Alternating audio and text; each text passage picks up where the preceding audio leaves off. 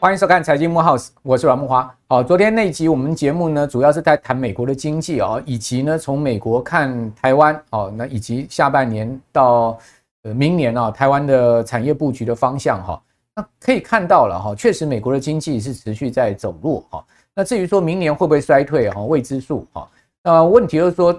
如果真的衰退的话，哦，它的衰退幅度跟深度会是多少？哈，我想，呃，从台湾这个金丝雀的前瞻指标也可以看出来，因为毕竟台湾是以出口为导向，很多东西出口到美国去，美国景气不好，台湾一定会受到很明显的联动影响。比如说这个礼拜，哈，经济部公布出来的这个工业生产指数跟制造业生产指数，你可以发现这个明显哦，这个持续往下的趋势啊，大家可以看到。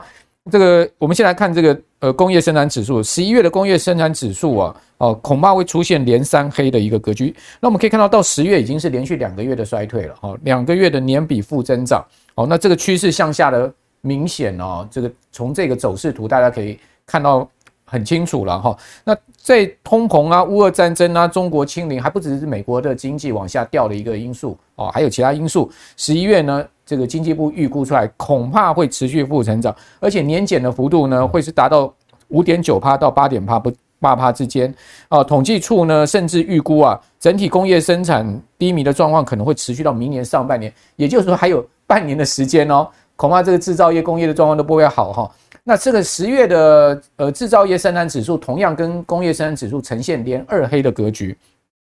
那当然，这个十一月的制造业生产指数一定也不好嘛，哈，因为工业生产指数不好，十一月，呃，制造业生产指数怎么会好啊？你可以看到，呃，在各分项里面，哈，化学原材料、基本金属跟机械设备，这个比较偏向传产业的，哈，都出现了明显的一个负增长，但电子业还好，好，比如说电子零组件还有两趴的一个正增长，哈，汽车跟呃零件有三点七九趴，哦，那电脑跟电子光学呢有十三点五三趴，也就。比较偏向哦，这个科技产业呢还可以撑得住，最主要其实是半导体啦哦，台积电哦，现在目前看到状况还可以哦，所以呢撑住整个状况哦。那十一月的制造业生产指数呢可能会落在这个一百二十七点八五到一百三十一点八五点之间，年减的幅度呢是来到了呃五点九帕到八点八帕，也会呈现连三黑的格局，但就跟这个制造业的这情况是同步了哈。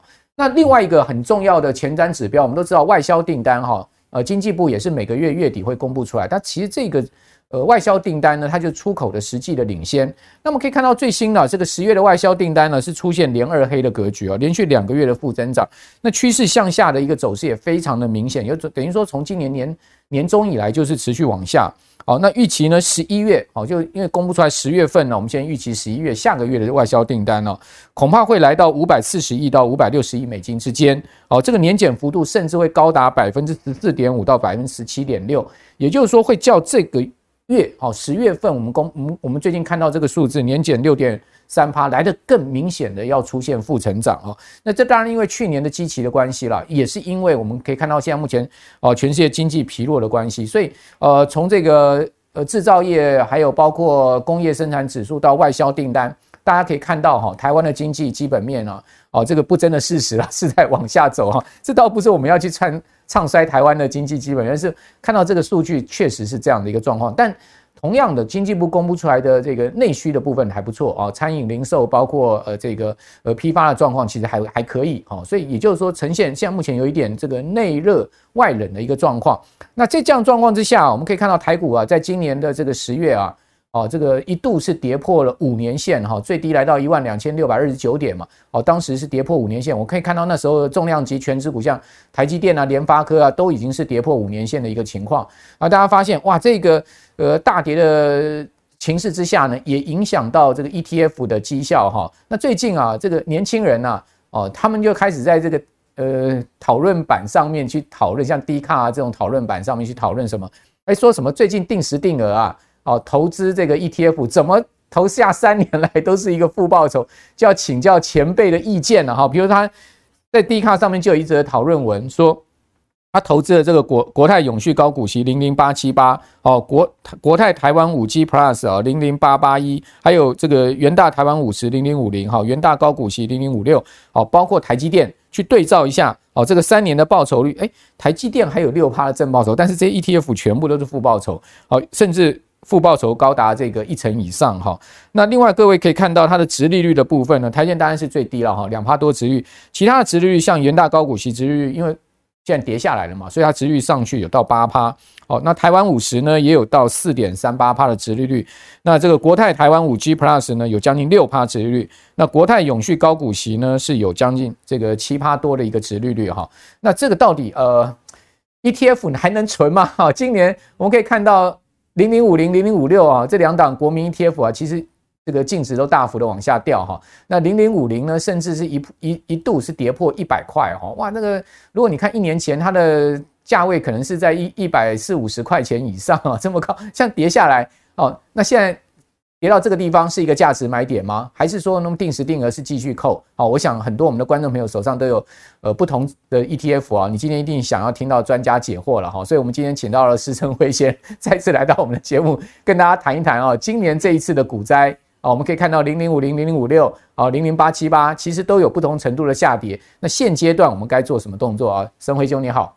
慕驊哥好，各位观众大家好。另外一个要请大叔啊，先跟我们来解惑，就是台积电，哎，现在到底是不是一个买点呢？因为毕竟也从三百七谈到了快五百了嘛，哈。那这个地方我们该停看听一下呢，还是说，呃，台电，呃，这个地方还有机会再继续往上涨升了哈？这个等一下来请教你。不过我想台电这一次能从三百七谈到快五百哈，那在这一波的弹升中呢，有一个非常大的这个助力啊，就是巴菲特哈，哇，他的这个波克夏公司去买了台积电四十一亿美金的这个股票哈，ADR。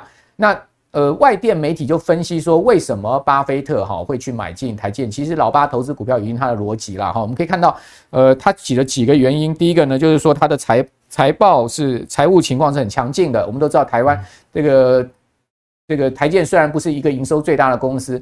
但是呢，以赚钱的能力来讲，哈，那台积电当然是 number one 了，哈。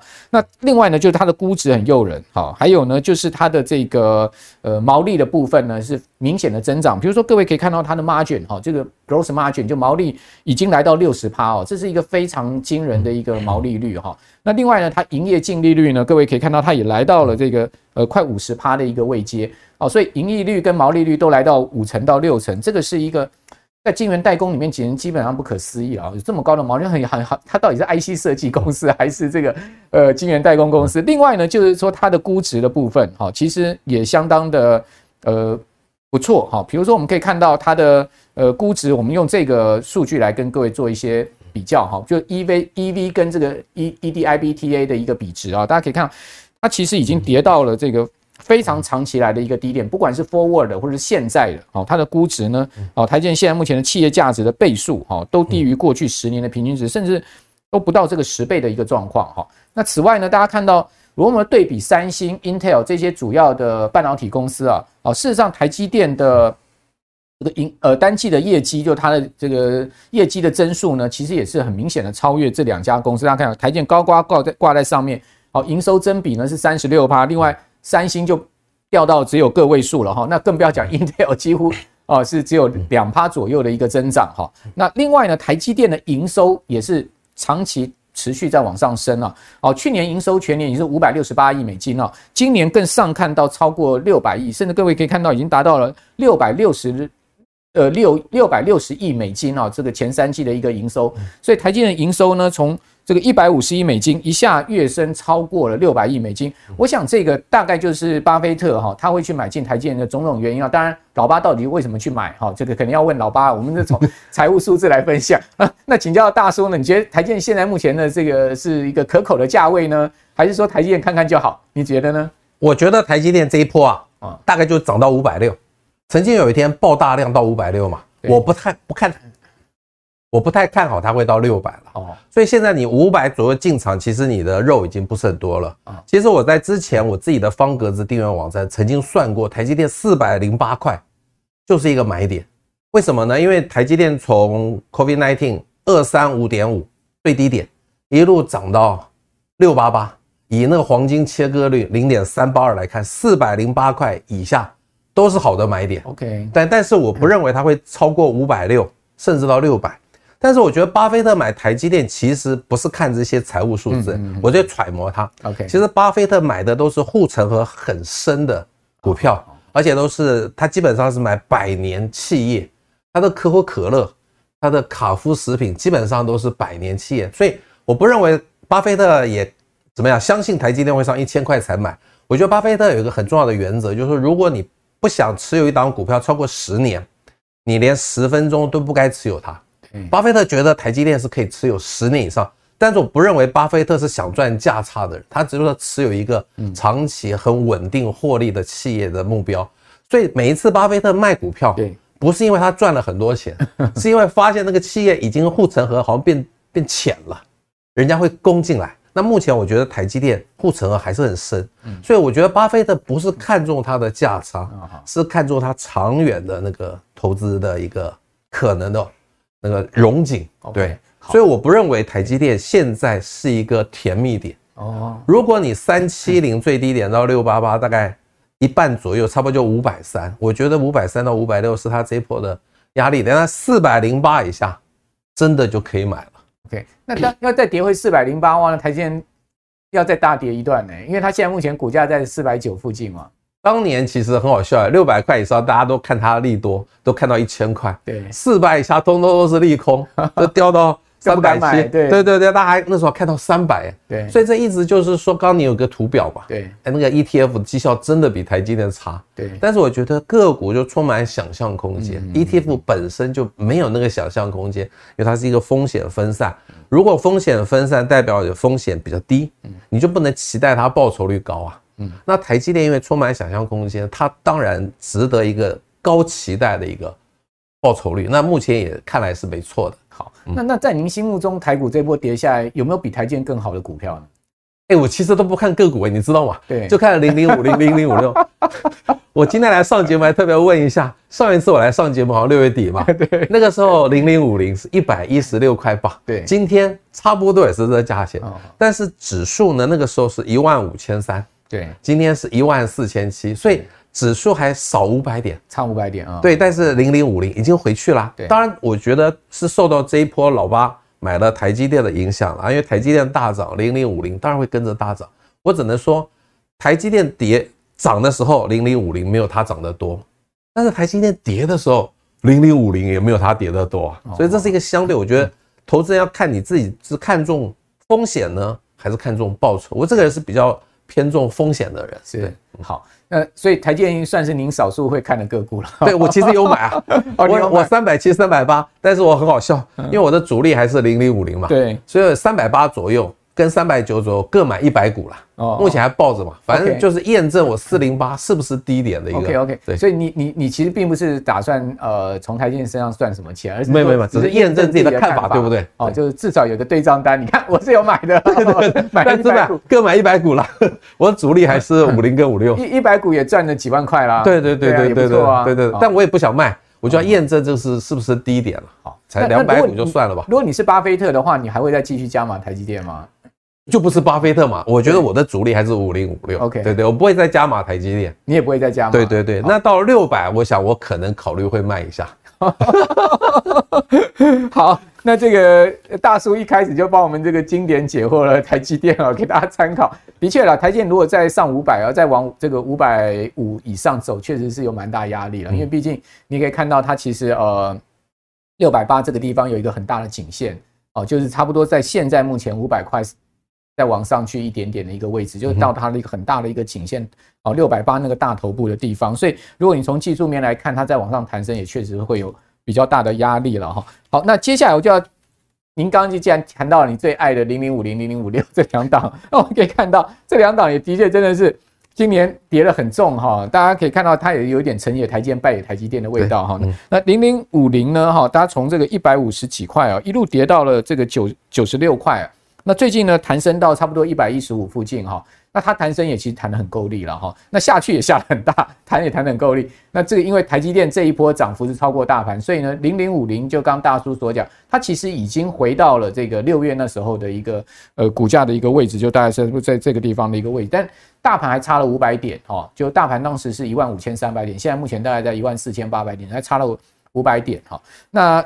如果没有买到这个九十六块没抄底的人，好，那但是呢，甚甚至有人是买在一百五十块的，你觉得这些人现在该怎么做呢？我觉得你如果只有只买了一张在一百五十块，就代表你根本不该买零零五零，因为你只有十五万嘛，对不对？对。我不相信现在有的人平均成本还这么高。如果平均成本是一百五十块，我觉得你那个时候可能就 all in 是不对的。对。而且一百五十块那个时候 K D 值是超过八九十，哎。哦。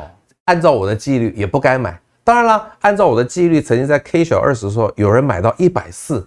这我必须承认，那个时候一百四跟一百五还是相对点，它还是有波段回档。对对对，但是一百四我觉得还 OK，像今年配五块钱啊，差不多百分之三、百分之四左右的是吧？股息殖利率是比以前刚刚有这个对，是比以前高很多，因为以前的零零五零其实不高。对，那零零五六其实我就直接说它摔得更重，零零五六在这边，我就说它摔得更重，四十三块啊，对，三十四块，对，跌到二十三块，对，嗯，但是因为大家。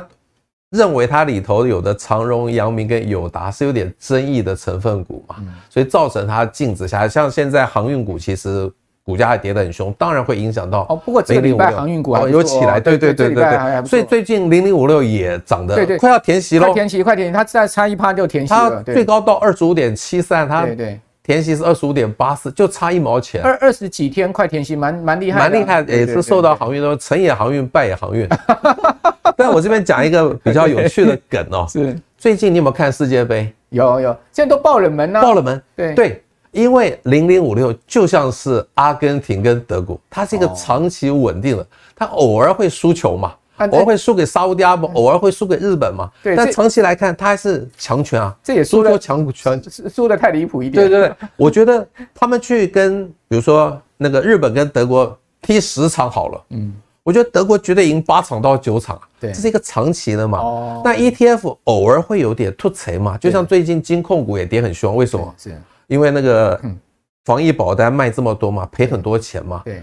你好股票没有碰到一个倒霉的事情，哪有低价给你买啊？所以也就是说，现在我们反而可以去压那个德国跟阿根廷会 会拿金杯。这样，我觉得他们现在赔率应该下去了。对，赔率上赔率上去了啊，因为他对对对输了上去，赔率上去。但我觉得压这个最后的冠军，我们有没有离题？压冠军啊，其实就是在选价差赚钱。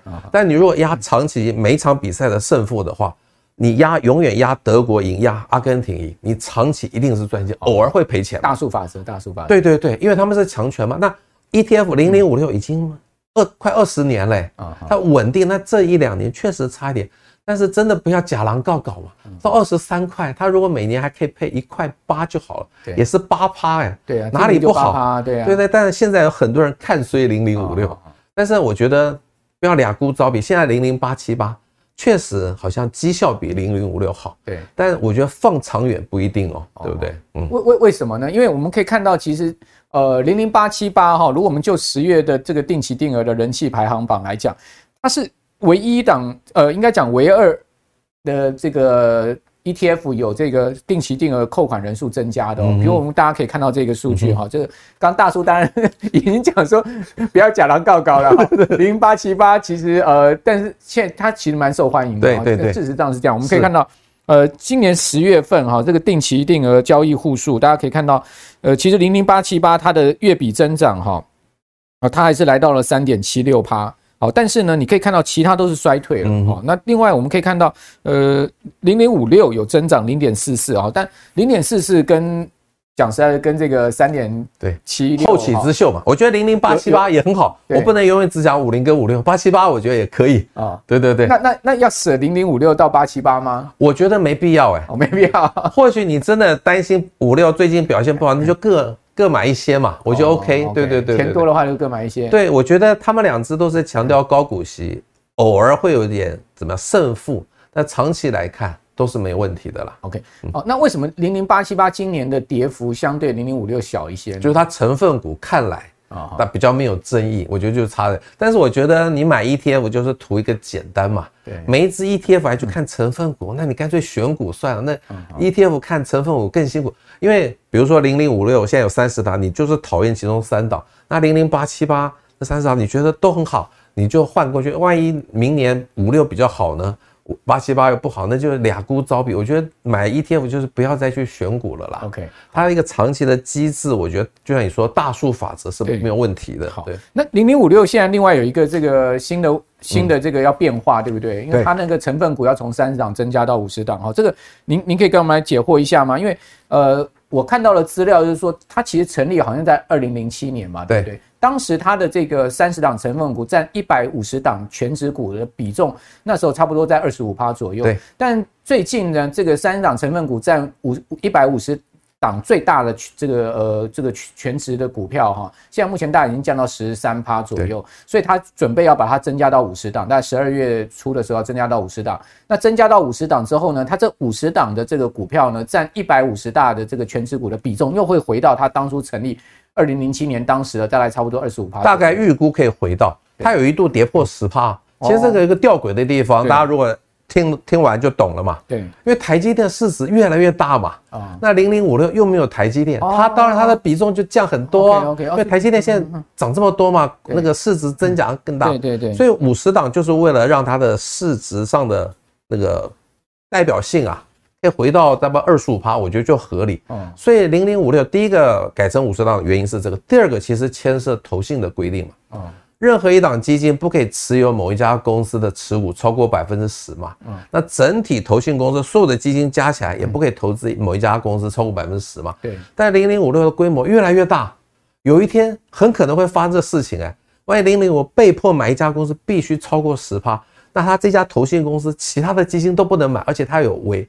违法的一个可能性啊，所以它必须增加五十档，让这种买一家公司超过百分之十的机会降低嘛。嗯嗯那很多人问我说，增加到五十档对现在是利多还是利空？我觉得现在是持平的，因为 ETF 的股价还是跟它的净值有关。现在只有三十档，你还是跟它净值一样，你不要去想它的利多利空。但是十二月十六号要增加到五十档的时候，那个时候就会看出它的影响性。这个时候我大胆假设哦。大胆假设没有说一定会发生，台积电有可能进来哦。哦，因为第一个代表性要增加，因为台积电股价下来啦，对，它的股息没有变啊，所以它股息值利率或许会进前五十名啊。哦，因为一百五十家嘛，对，台积电有可能进来哦。那如果台积电进来，零零五六净值会会有一些帮助哦，对不对？而且他买零零，他买台积电的时机点是相对比较便宜的时候哦。嗯嗯嗯。我是大胆假设了，大叔在这大胆假设，因为第一个要符合它的代表性，加进台积电，嗯，哇，那个代表性一下就提高了，嗯，而且台积电说不定股息值率虽然不高，但是股价跌了，股息值不定，甚至它股息增加，它的股息值率会进前五十名，以前是前三十名嘛，对，现在可能进前五十名哎，OK，对，好，所以呃。大叔有这样一个预估啊，反正 这个十二月中我们就知道答案，就见真小了。增加二十档，到底是哪二十档啊？当到时候应该应该是一个大家会去注注意的新闻哈。那另外我们可以看到，就是说，呃，在这一波的下跌过程中，今年其实一路跌到十月哈，这样的一个十月底的一个熊市。那大叔您在这个过程中，零零五零零零五六，你有做一些变化吗？就是说你投资的纪律规律上面，呃，还有没有在增加扣款呢？这些你有没有做一些？新的采取一些新的做法，这牵涉我个人的一个财务状况。对，因为我今年又去买了房子了哦，所以这波下来其实是应该是要增加部位的时候，但是我那个钱拿去买房子了。是，我觉得我每一次赚到钱都会再去买一间房子，这边提供给大家参考。去年也是赚的不错，这几年其实都赚的不错，所以这个时候就去再买一间房子。我觉得房子是相对保值的。我常常说。不要相信长期的复利效果。嗯，你在股市赚到的钱，不应该说一直把它全部都再把它放进去，追求那复利效果。如果你一直追求复利效果，哇，今年你就纸上富贵上。所以今年其实很早就开始看房子。那最近其实房价是下来的，是买方市场哦。不用看很久，那最近有买房，那所以必须把资金留下挪下来。所以最近其实就是维持原来的部位，没有说增加。但真的。到底该买房子呢，还是零零五零零六跌到这么低再来进场呢？其实这个我每一个人的看法不一样，但我以我的需求，我去买房，为什么呢？因为大叔现在六十二岁了，买长照险太贵了，我去买一间房子，万一我需要长照，房子卖掉可以长照我，万一不需要长照，就是一个值钱的资产。今天透过这个节目分享这个概念给大家。OK，因为我现在买长照险保费太贵了，对呀，一一。一买了那个保单之后，我就很想被长照，不然那个保费就浪费，太可惜了。但如果买房子就进可攻退可守，所以这牵涉我今年的自己的一个财务的规划。那大叔，你现在有几栋房子啊？现在有三栋。那你不用担心长照，不是，你随便一栋自己住啊。OK OK，一栋是。对应我的长照，一栋是对应我太太的长照，万一我们两个都一起长照怎么办？所以需要三栋啦。对对，其实长照如果真的发生的话，一个月大概要六七万、七八万跑不。那我因为买个一千到两千万的房子，其实也不需要买太贵的房子，大概就够了。我的目的是长照，OK，不是在房地产赚钱。了解，对，等于说把钱 saving 在房产上。因为如果我现在万一要被长照，就我的股票都买在一万八。嗯，那我现在变现去长照，我是赔很惨的。没错，没错。我最后再说一句话：房子是确定的，对，股票是想象。那有人又吐槽我，他说：“哎，卖房子要花时间，不像股票变现那么快。”大家说还是有一点现金啦，不可能说 非卖掉房子才能长照，还是有点现金去度过那个卖房子的时间。是是是。房子再怎么样，呃，其实也是价位的问题啦。如果你一定坚持你的价位，当然不好卖嘛。嗯、但如果说你真的是急要用钱的话，其实也不见得难卖。嗯、哦，那刚刚大叔也讲到一个很重要的观念，其实大叔这么会呃做这个 ETF 的投资哈，但他也不会说呃永远只把钱放在 ETF 上面，他还是还是要把钱赚了钱拿出来再做其他资产规划啊。我觉得这个观念非常的好，要提供给大家参考。就是说，呃，如果说像今年吧，你可以看到不管零零五零零五六。到十月那时候那么大的一个跌幅，如果你都一直是这个定期定额，呃，买这两档 ETF，但是你都没有停利的话，那你累积的部位又大的话，那这样一下来，哇，那真的损失非常的大啊！如果说你其实，在他们高点，你把这个赚的钱拿去买房子，其实就 keep 不住了。所以这是一个很重要的观念了，这也是呃灵活财务规划一个非常重要的观念。那刚刚既然谈到长照，我们就要讲一下，其实现在民众生活挺辛苦的啊，大叔你可以看到。有三栋房子的人真的不多啊！好的，看来上一次我演讲，有一个人有七栋了。我说你不要听我演讲、啊哦，真的吗？有七栋，对，那是吃七碗免钱，讲青蛙面挤的掉了哈。有七栋不用来听了。大家可以看到，其实我们的这个经常性薪资啊、哦，呃，其实每一年都有微幅的增加了，一趴两趴的增加。那个从一百零六年来，哦，到这个一百一十一年哦，增加幅度将近三趴。好，但是我们的 CPI 呢是越来越高啊。各位各位可以看，过去大概都是在零。呃，零或是一趴上下哈，就是一个百分点的这个上下。那今年是大幅的跳升到三趴，所以使得我们的实质薪资呢是负成长这个零点零七趴的一个情况。那事实上也不是只有台湾这样哦，美国老百姓也是这样哦。这个寅吃卯粮了哈，你可以看到美国现在储蓄率哈已经掉到了十四年来的新低啊，现在目前储蓄率三趴多诶，哦，这个储蓄率一下掉下来，这个这条蓝色线一下掉下来。另外，美国的这个。呃，消费的情况呢也往下掉，好，这我们可以看到这另这有两个指数，一个是呢美国的个人消费支出，一个是储蓄率。那个人支出的部分，这个黄色线也明显的往下掉，也就是说，美国人现在钱已经花越来越手头越来越紧了，没钱可不用了哈。那这边就要请教大叔，那退休金到底要准备多少才够啊？在您的心中，呃，如果不含长照了哈，那长照因为我们也不希望真的发生，好，一个月八万块的这种。支出，因为平均长照一个月大概要七八万，这个就统计的这个数据了哈。那如果不含长照的话，你觉得退休金大概要多少才够？我觉得退休金多少才够，要先牵涉两个条件，要先具备第一个，那个足够的保险已经买好了哦。但是这保险是说，万一你需要医疗的时候，那个医疗险可以 cover 你一部分的支出。第二个就是还是要有自己的房子。我觉得退休之后。没有固定收入，还要每个月支付房租的话，其实压力很大。做投资就会躁进一点，积极太积极，其实对退休族群来说不是好事。如果你具备这两个条件，第三个当然是你的子女都成年了，没有这个养教养的责任了。我觉得就是你跟你太太跟你的另外一半一年生活费的二十二倍，会怎么算呢？就是说，比如说我跟我太太都符合前面三个条件了，我们一年大概五十万，但五十万就不能出国旅行了。我只是说最基本的五十万可以吧？五十万的二十二倍就是一千一百万，嗯，拿一千万出来买百分之五的股息殖利率的股票，哦，其实很多啊，对，金控股现在都超过五趴，零零五六、零零八七八都超过五趴，所以其实不难呐。那也就是一千万的五趴就是五十万，是不是就可以 cover 我的生活费了？另外一百万就是生活紧急预备金，大概两年，对，让你在用钱必须用大钱的时候，不需要被迫去卖股票，因为卖股票可能赔钱呐。你有两年的生活紧急预备金已经够了，所以一千一百万对我们来说就够了。当然越多越好啦。是，如果你一年需要花一百万，比如说你常常要去吃米其林的美食啊，那生活品质要更高，你如果需要一年一百万，那二十二倍就是两千两百万，拿两千万出来买五趴的。股息值率一百万，OK，还有两百万就是什么？生活紧急预备金，所以基本上我不认为要很多，为什么呢？你不要以为你只有一杯水啊，嗯，你的每年有钱进来，你就把那个进来的水喝掉就多喝一点点也没有关系。大家千万不要以为只有一杯水，如果但是你如果只存定存，真的只剩下一杯水，因为一点三趴不可能对抗通货膨胀率的。刚刚你那个 CPI 说三趴，我觉得有一点。不是体感的，我觉得现在的应该都是五趴以上的。对，你说那个吃东西真的很可怕哎，民生物价的 CPI 不止了，因为 CPI 会算到电子产品，电子产品其实是叠价的，对，所以影响。其实我们的体感，我觉得通货膨胀都是五趴，可能还更高哦，可能更高。你如果没有办法每年靠投资赚到五趴，基本上你是输掉的。对，鸡蛋今年的价格跟去年比就涨了二十几趴了。对啊，我最近跟我太太去吃个早餐，两个人就要吃到两百。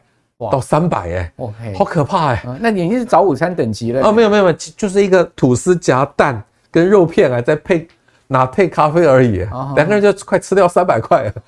当然是王美店了，那个装潢很漂亮啊。OK，我觉得哇可怕哎、欸。好，所以呃，这个体感温度跟实际的温度是不一样的哈，所以要看一下湿度的问题啊。好，那呃，接下来要请教大叔，就是金融股到底还能不能存啊？哈，因为我们可以看到这个。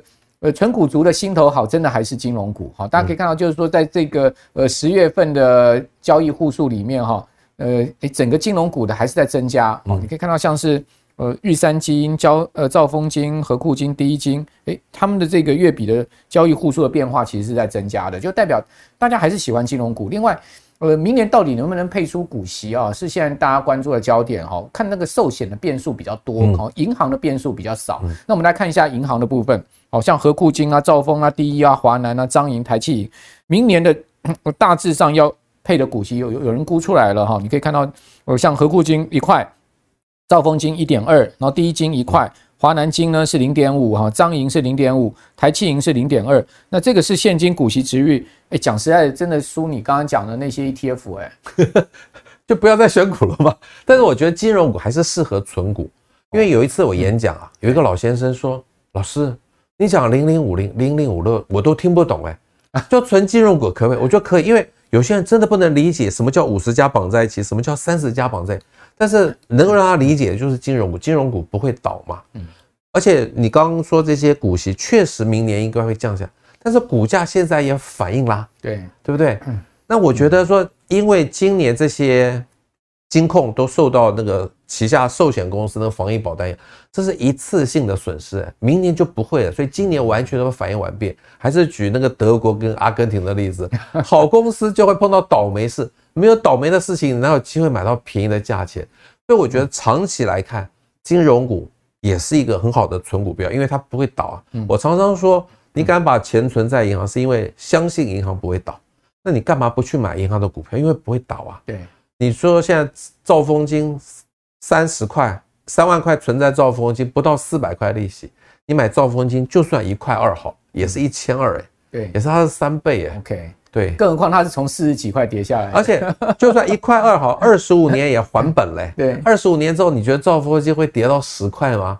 万一真的跌到那天，什么投资都不要做了。对，对不对？几率不大了。它不可能跌成零嘛。二十五年之后，它还是有一定的价格。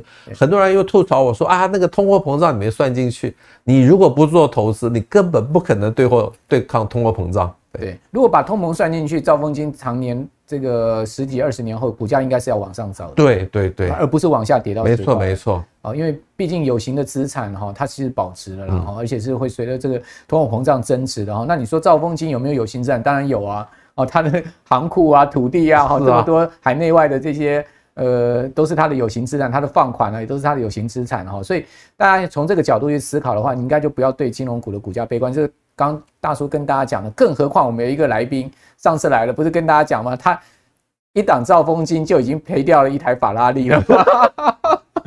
好，他他其实不是赔了，他是少赚哦，因为他是如果说他是他是这样算，他如果说他以今年兆丰金股价高点四十几块算的话，哦、到这个现在三十块啊，因为他有这个一千张嘛，啊，这个是大户一千张兆丰金哦，你看一张股票就掉了这个呃，我觉得这个观念不对，我把它转念一下，哦、你四十五块买的兆丰金当买储蓄险嘛，哦，储蓄险二十年之后才给你配息，那兆丰金每年就给你配息，四十五块你就当储蓄险了，而 不是赔掉一台。我的想法是这样子啦。他都少赚一台小法拉利了，我们现在就把它法拉利赚回来。对对对，如果你有这个呃三千万的话，你就去买兆丰金买一千张，是啊，那你这样就可以这个如果涨回四十块的话，你就是哎，它的法拉利又变成你的法拉利了，对不对？但我觉得金融股不要存在价差的想法，它基本上是零股息，其实越跌你要越开心才对啊。是没有错，越跌殖利率越好嘛哈。好，那今天很高兴再次请到大叔啊。呃，这个指数差五百点，但是呢，大叔的 ETF 没变，好，价位没变，哦，但是大叔现在多了一栋房子啊，大概哇，这已经三栋房子了，就是令人羡慕啊，哦，我你可能更多啊，你怎么没讲而已？我真的比你少。好，我们今天非常谢谢施德辉大叔，谢谢他来到节目现场啊，同时也谢谢我们观众朋友的收看啊，观众朋友，如果您喜欢我们财经慕 House 的话，请记得六日早上准时收看我们节目之外。把我们节目介绍给您更多的好朋友，我是阮木华，我们下礼拜见，拜拜。